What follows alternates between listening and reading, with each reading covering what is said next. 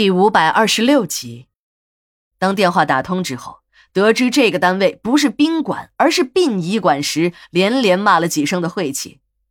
那次是我接的电话，从电话那端的响声判断，那不是在挂电话，而是把话筒摔在了什么地方。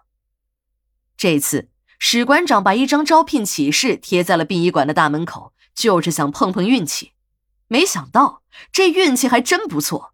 刚贴出去，便有了应聘者，并且各方面的条件都很合适。殡仪馆招工难呢，要想留住人，那就更难了。这里的难度不只是工作的性质，这接触尸体的活儿，只要干过一段时间，如果不是对尸体特别反感的人，都是可以干下去的。也就是说，只要克服了前两个月的心理恐惧期，长期工作下去是不成问题的。大多数人干了一段时间便离开的原因，都不是害怕，而是来自于社会的压力。这样说吧，只要你的亲朋好友得知你在殡仪馆工作，便都会慢慢的远离你。让一个人把自己从自己的人际关系中剥离出来，不是每一个人都能做到的。老顾也是如此，干了几个月之后，他的这个秘密工作还是被妻子发现了。那是一个晚上。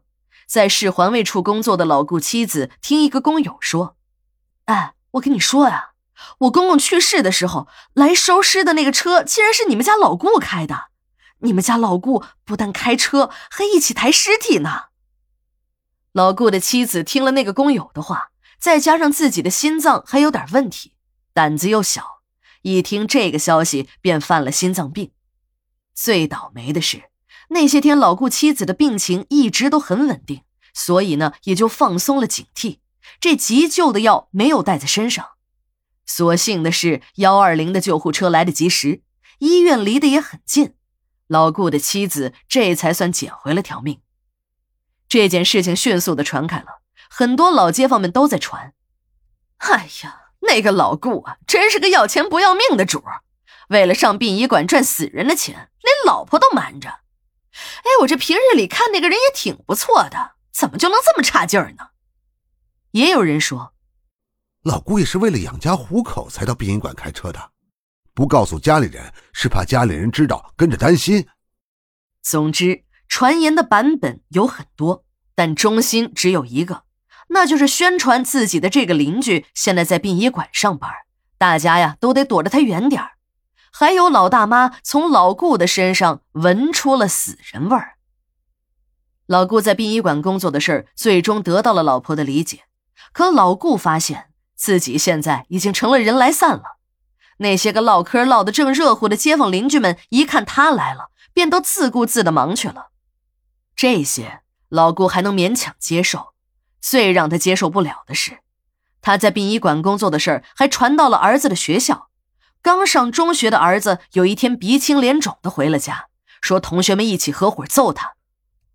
这个小子的爹是烧死人的，还他妈的跟我们一起玩，兄弟们给他点教训。老顾也想辞掉这份工作，可家里的收入便没有了。上次老婆是捡了条命，可当环卫处的领导得知他有心脏病，怕在工作中出事儿，单位还要有麻烦，便辞退了他。就这样。